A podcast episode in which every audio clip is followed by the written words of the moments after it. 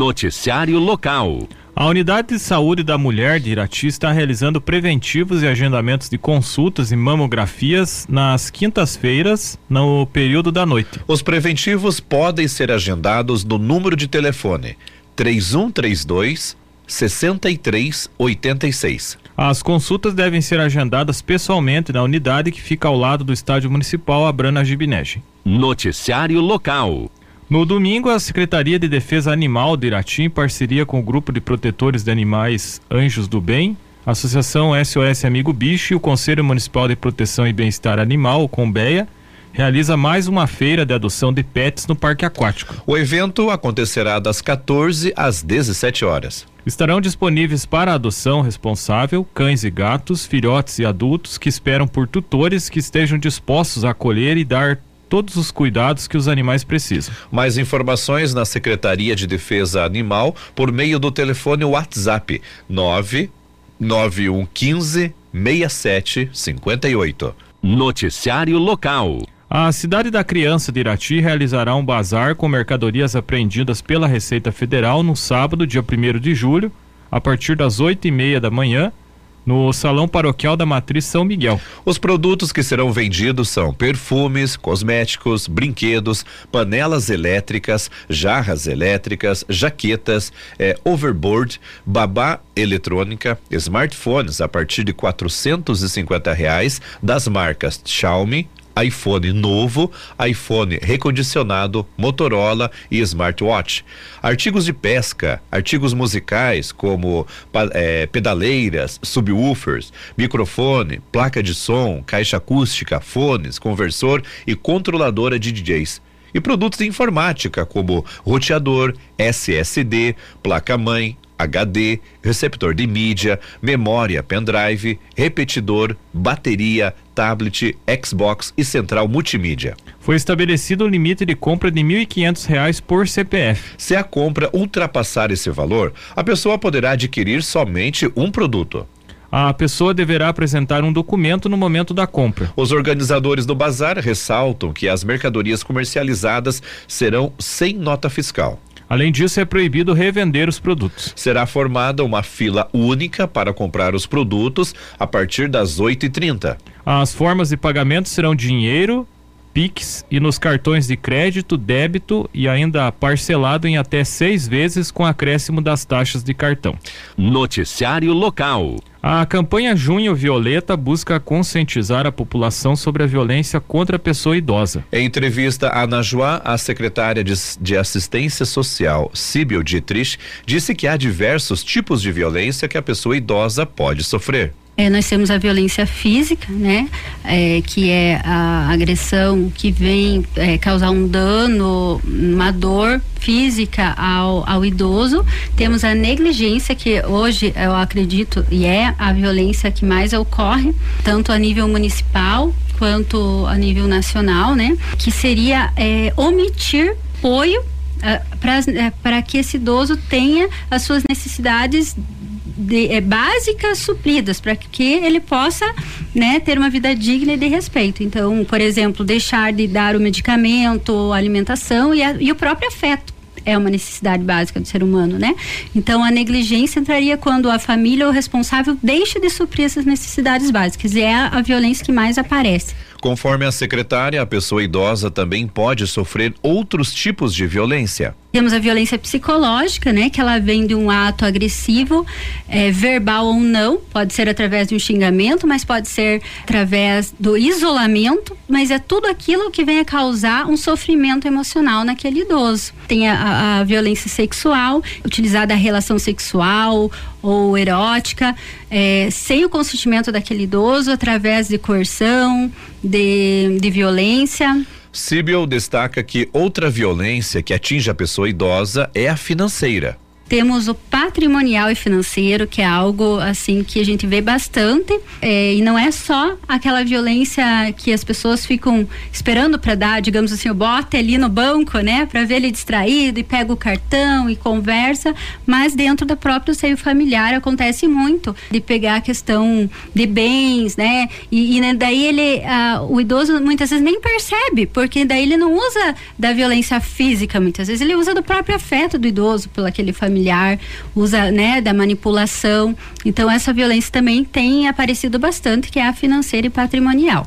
Um dos meios de evitar que a pessoa idosa sofra algum tipo de violência é proporcionar espaços de convivência e atividades para que eles possam se reunir em grupo. Em Irati, a Secretaria de Assistência Social desenvolve diversas atividades com o objetivo de propor proporcionar a convivência social e trazer mais saúde à pessoa idosa.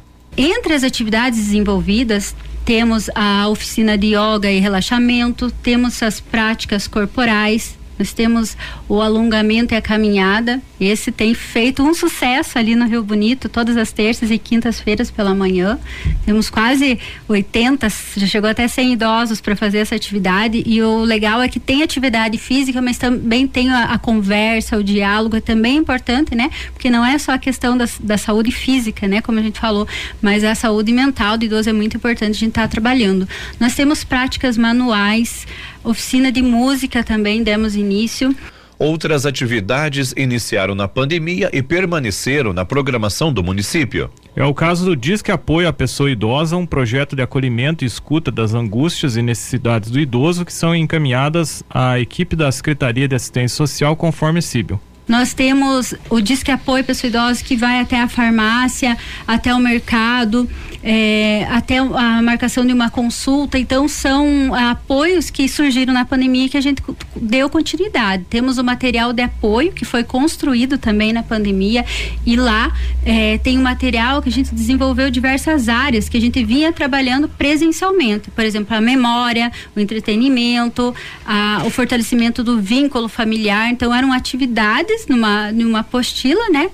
É, numa cardeneta que foi entregue para essas pessoas, para os idosos, e lá eles podiam, né, nas suas casas, estarem desenvolvendo e a gente fazia o monitoramento, então, disso por telefone ou algumas visitas que a gente fazia, mas mantinha o distanciamento. Então, são uma série de atividades que a gente vem desenvolvendo aqui no município de Irati. A secretária diz que as atividades ajudam a dar um espaço para que a pessoa idosa que sofra alguma violência possa denunciar. Por isso a importância dos espaços que a gente abre, né, com essas oficinas e atividades, porque ali é um espaço de diálogo, de informação para esse idoso e de aproximação. Aí ele, para ele se sentir confortável e nos relatar situações que eles estão vi, vivenciando, ou a gente mesmo perceber que está acontecendo algo diferente na casa, na família desse idoso. Então, investir em políticas públicas, em atividades para pessoa idosa é prevenção contra a violência, contra, é, das violências contra os nossos idosos.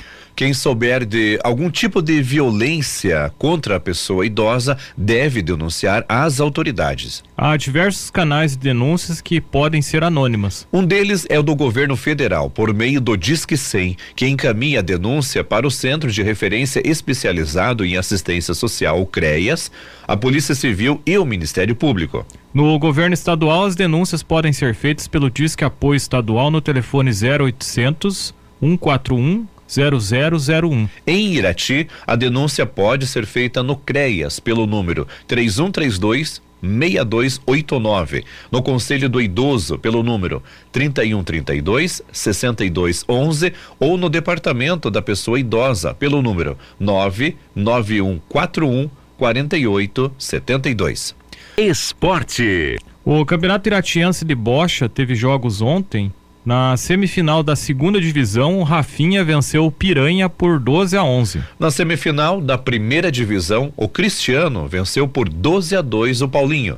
Jogos em Rio Azul, Campeonato Intercomunidades de Futsal, Série Ouro, hoje no ginásio Albinão. 19:45 a Beira Linha enfrenta o Marumbi dos Elias B. Às 21 horas, o time da Invernada joga contra o Marumbi dos Ribeiros. Campeonato Brasileiro da Segunda Divisão, 14 quarta rodada ontem, Ceará e Havaí empataram em 0 a 0. O ABC empatou com o Atlético Goianense em 1 a 1. O Guarani venceu o Mirassol por 2 a 1. Já o Ituano perdeu para a Ponte Preta por 1 a 0. O Vitória ganhou do Sampaio Correia por 2 a 1. O Londrina perdeu para o Juventude por 2 a 1. A classificação da Série B, o líder Vila Nova tem 30 pontos. Em segundo, o Novo Horizontino com 29. Terceiro, Vitória com 28 pontos. E em quarto está o Esporte com 28 pontos. Na zona de rebaixamento, 17 Londrina com 11 pontos. Em 18 o Havaí com 11 pontos. 19 Tombense com 9 pontos. Em vigésimo, na lanterna, o ABC com 7 pontos. Copa Libertadores da América, última rodada da fase de grupos, jogos dos times brasileiros. Ontem, no grupo B, o Internacional venceu o Independente Medellín da Colômbia por 3 a 1. E o Internacional ficou em primeiro lugar do grupo B com 12 pontos e se classificou para as oitavas de final. No grupo A, o Flamengo goleou o Alcas do Equador por 4 a 0. E o Flamengo ficou na segunda posição do grupo A com 11 pontos e garantiu a vaga nas oitavas de final. Já no grupo E, o Corinthians venceu o Liverpool do Uruguai por 3 a 0. O Corinthians, ele terminou na terceira colocação do grupo E com sete pontos. Ele não está mais na Libertadores, mas ele jogará a Copa Sul-Americana. Vai entrar nas oitavas de final. Hoje no grupo C, às 21 horas, o Palmeiras enfrenta o Bolívar da Bolívia. E você pode acompanhar essa partida na Super Najuá, que vai retransmitir o sinal da Rádio Pai Querer de Londrina. A Copa Sul-Americana, última rodada da fase de grupos, jogos dos times brasileiros. Ontem, no grupo C, o Bragantino goleou. O Bragantino goleou o Taquari do Paraguai por 7 a 1. E o Bragantino se classificou em primeiro lugar do grupo C com 14 pontos. É curioso que tem uma comunidade aqui em Irati que se chama Taquari e uma lá que é em Rio Azul, que é Taquari dos Ribeiros, né? E existe esse time no Paraguai que é Taquari. Né? É, até a primeira vez que o, o Rodrigo colocou o resultado aqui, né, da, da Sul-Americana, né? Falei, não, será que ele não confundiu com, com o esporte local aqui, né? Não, mas é lá do Paraguai. Vamos falar agora do no grupo G, o time do Santa Fé da Colômbia, ele perdeu para o Goiás ontem por 2 a 1 um. Com a vitória, o Goiás se classificou para as oitavas de final da Sul-Americana em primeiro lugar do grupo G com 12 pontos. E hoje, pelo grupo E, às 19 horas, esse aqui é um. O Santos é só jogar por jogar, né? Porque já não consegue mais classificação. O Santos, 19 horas, enfrenta o Blooming da Bolívia. É interessante esse jogo aqui, Jores, porque interessante é um, sei lá, posso dizer que é tipo um clima de velório esse jogo aqui, porque é, veja só, o Santos está eliminado da, da Sul-Americana, o outro time também está eliminado, é só para cumprir tabela, e o Santos foi punido com aquela é, ele não pode jogar com torcida, né, durante um mês por causa daquelas confusões contra o jogo no jogo contra o Corinthians, que a torcida jogou rojões no campo. Então é um clima melancólico, né? Joga um jogo que não vale nada e ainda não tem torcida, né? Vai ficar aquele vazio, né? No, no, estádio, né? Durante o jogo, né? Jesus amado. 21 horas pelo grupo A, o Botafogo joga contra o Magalhães do Chile. E no grupo F, o Penharol do Uruguai enfrenta o América Mineiro.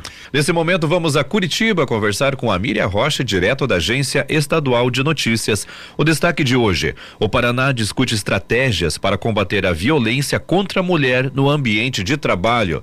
Olha, gente, servidoras do governo do Paraná participaram na terça-feira de uma série de palestras sobre o combate à violência contra a mulher no ambiente de trabalho. Esse evento ele faz parte daquele pacote de ações Mulheres por um Paraná sem Violência que foi lançado no mês de março pelo governador Carlos Massa Ratinho Júnior.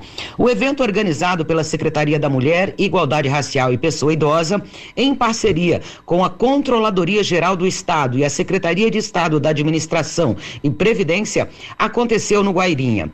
A secretária da Mulher, Leandre Dal Ponte, destacou ações em andamento no estado para a promoção da igualdade entre homens e mulheres e o combate à violência. Ela ressaltou a criação da Ouvidoria da Mulher e de uma comissão né, especializada aí em parceria com a CGE para investigar denúncias de violência contra as servidoras. Bom, o evento ele foi composto por painéis que debateram ações de combate à violência contra as mulheres, com a participação de cinco especialistas no tema. As palestras, elas falaram sobre os aspectos do assédio moral e também do assédio sexual no ambiente de trabalho e os caminhos para o enfrentamento do problema. O importante é as mulheres terem consciência, né, é, de que estão sendo estão é, sofrendo, né, algum tipo de assédio, algum tipo de violência, seja ela é, é psicológica, né, que, é, que é, é, o assédio moral, que é uma violência psicológica e que muitas vezes as pessoas não têm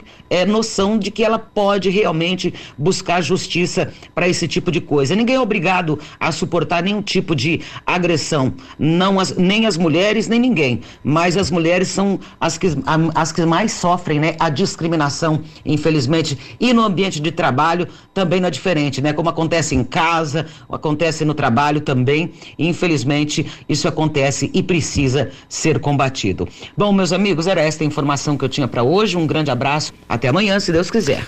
Os avisos paroquiais. A paróquia ucraniana Imaculado Coração de Maria informa que hoje, que é dia de São Pedro e São Paulo, a divina liturgia em ucraniano será às 19 horas. Divina Liturgia, a, a mãe, é, para a paróquia Nossa Senhora da Luz, avisa que hoje a celebração da palavra na matriz é às 19 horas. É, da Paróquia Ucraniana Imaculado Coração de Maria tem amanhã, que é sexta-feira, a Divina Liturgia, que é tradicional na Paróquia Ucraniana, às 6h25 da manhã em português. E a paróquia Nossa Senhora da Luz avisa que tem missa no Pinho de Baixo hoje às 19 horas. Na paróquia São Miguel, hoje a missa na matriz às 12 horas. Também tem venda de pastel e sonho na matriz a partir do meio-dia. Novena de São Miguel às 19 horas. A paróquia Perpétuo Socorro avisa que hoje, 16 horas, tem o terço dos homens. 17 horas, adoração ao Santíssimo com bênção às 18 horas. Às 19 horas, tem missa no bairro Pedreira. Noticiário Geral. O ministro Dias Toffoli do Supremo Tribunal Federal, STF, rejeitou um pedido feito pelo ex-deputado e ex-procurador Deltan Dallagnol para recuperar seu mandato na Câmara dos Deputados. Ele foi cassado no mês passado pelo Tribunal Superior Eleitoral, TSE. Deltan Dallagnol pediu a suspensão da decisão do TSE e argumentou que a Corte Eleitoral declarou sua inegibilidade com base, entre aspas, em uma interpretação extensiva da lei. O TSE entendeu que o ex-procurador cometeu fraude à lei ao pedir exoneração do Ministério Público para evitar a abertura de procedimento disciplinares contra ele. A lei proíbe o registro de candidatura de membros do Ministério Público com processos administrativos pendentes. Toffoli não viu danos aos direitos de Deltan Dallagnol nem alteração da jurisprudência da Corte. O TSE usou como base para a cassação o trecho da lei da ficha limpa que proíbe magistrados e membros do Ministério Público de pedirem exoneração para disputar eleições se tiverem processos administrativos pendentes. Os ministros entenderam que Deltan se desligou do Ministério Público Federal com quase um ano de antecedência da eleição antevendo que os procedimentos disciplinares a que respondia poderiam colocar em risco sua futura candidatura. O ex-procurador e agora ex-deputado pode voltar a acionar o STF depois que o processo for encerrado no Tribunal Superior Eleitoral. As chances de vitória, no entanto, são consideradas pequenas. O Supremo tem maioria anti-Lava Jato, ala encabeçada pelo decano Gilmar Mendes, desafeto de Deltan Dallagnol. Além disso, os ministros Alexandre de Moraes, Carmen Lúcia e Cássio Nunes Marques votaram pela cassação do registro de candidatura e inegibilidade do deputado no Tribunal Superior Eleitoral. As informações são do portal Bem Paraná e do jornal Estadão Conteúdo. Política. O ministro Benedito Gonçalves, relator da ação contra o ex-presidente Jair Bolsonaro do PL no Tribunal Superior Eleitoral TSE, votou pela condenação do ex-mandatário por abuso de poder político e uso indevido dos meios de comunicação. Gonçalves pediu pela inelegibilidade de Bolsonaro por oito anos. A decisão do ministro, no entanto, não acarreta na perda ou na suspensão dos direitos políticos, como o direito ao voto e de participação na organização partidária do ex-presidente. A inelegibilidade e a suspensão dos direitos políticos são punições eleitorais diferentes. Enquanto a primeira primeira proíbe o condenado de ser candidato a qualquer cargo político pelo período de oito anos. A outra caça o direito ao voto, à filiação e participação partidária e, consequentemente, a elegibilidade do alvo do processo.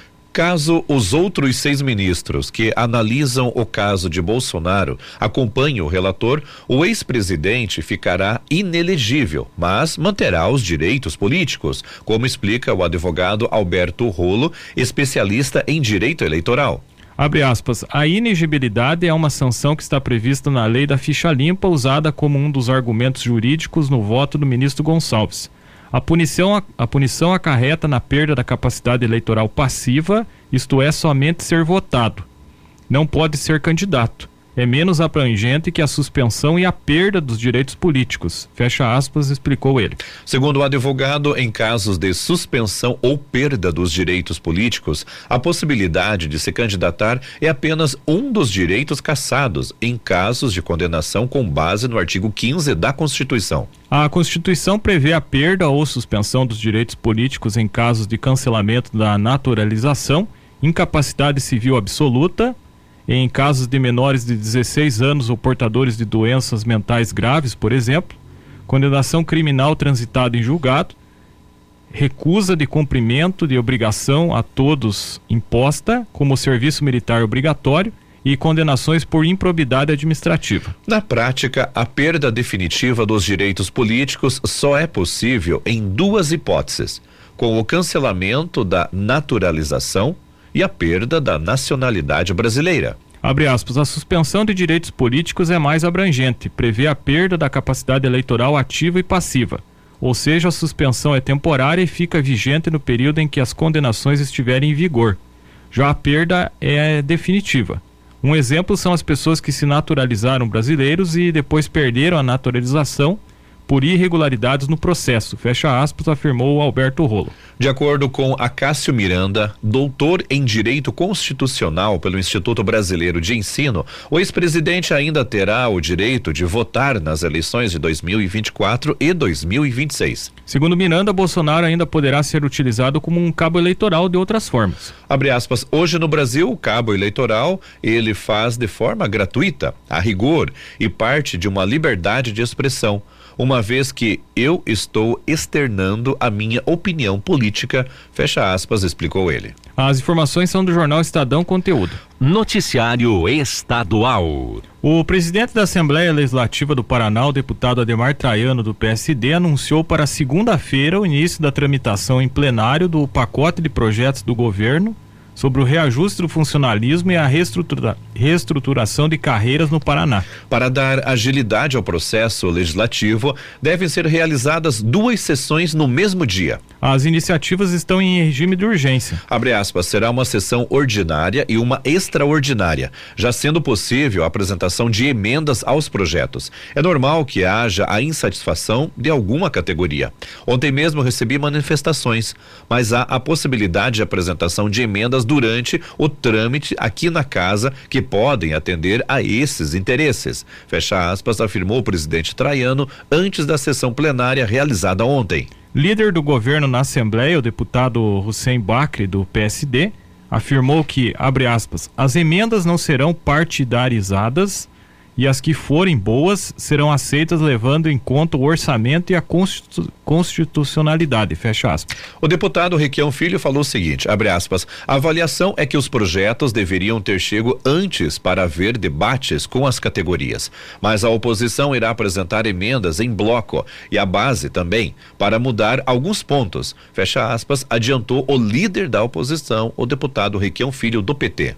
Os oito projetos do executivo chegaram à Assembleia no início da semana e foram apreciados ontem nas comissões de Constituição e Justiça, CCJ e a Comissão de Orçamento. As propostas trazem o reajuste geral de 5,79% a ser concedido para cerca de 283 mil servidores ativos e inativos, aposentados e pensionistas do Estado. Já o plano de reestruturação se destina a algumas carreiras nas pastas da segurança pública, saúde, fazenda, Ciência, Tecnologia e Ensino Superior, Educação, Procuradoria-Geral do Estado e também a AGEPAR. As informações são do portal Bem Paraná. Noticiário Estadual. A Secretaria de Estado da Saúde, a CESA, emitiu uma nota técnica para orientar profissionais de saúde sobre a febre maculosa principalmente quanto ao manejo da doença. Elaborada pela equipe da Divisão de Doenças Transmitidas por Vetores da CESA, a nota traz informações sobre a situação epidemiológica, as manifestações clínicas, os sintomas, diagnóstico, testes e tratamento específico. O Paraná confirmou um caso este ano sem registro de óbito. A CESA segue em alerta, orientando os profissionais de saúde com atualizações e direcionamento para as ações de prevenção da doença. A doença transmitida pelo carrapato estrela teve seu primeiro caso confirmado no território paranaense em 2006 em um morador no município de Itambaracá, na região norte Porém, o local provável de infecção foi no estado de São Paulo. Em janeiro deste ano, houve a confirmação de um diagnóstico em Foz do Iguaçu, na região oeste. Abre aspas, mantemos a vigilância permanente das zoonoses no Paraná. Trabalhamos para manter o cenário atual sem novos casos confirmados, mas seguindo em alerta junto aos profissionais que atuam nesta área Fecha aspas, afirmou o secretário de Estado da Saúde, Beto Preto. A febre maculosa é causada por uma bactéria do, do gênero, o Rickettsia transmitida pela picada do carrapato. A espécie é encontrada com mais facilidade em locais próximos a matas com umidade elevada. O carrapato parasita o animal, bois, cavalos, capivaras, cães e, a depender da espécie, pode vir acidentalmente para, para, é, parasitar o humano, sendo necessário vínculo epidemiológico com o vetor transmissor, o carrapato infectado. A doença é grave e tem evolução rápida. Se a pessoa for picada por um carrapato ou frequentou área de risco de transmissão e apresentar alguns dos sintomas, como febre súbita e alta, calafrios, dor de cabeça, dor no corpo generalizada, podendo ou não estar acompanhada de manchas avermelhadas, principalmente nas palmas da mão ou plantas, é, planta do pé, devem procurar a unidade de saúde mais próxima, relatando a área frequentada. Alguns cuidados são essenciais para reduzir o risco de contrair a doença, como o uso de repelentes contra insetos, certificados pela Agência Nacional de Vigilância Sanitária observando as recomendações para uso em gestantes e crianças a partir de dois anos de idade, evitar exposição aos vetores, principalmente ao, ao amanhecer e entardecer, ao frequentar ambientes de mata ou áreas infestadas de carrapatos, proteger as áreas corporais expostas com camisas de mangas compridas e calças compridas e ao se expor em áreas de risco fazer autoinspeção a cada duas horas. As informações são da Agência Estadual de Notícias.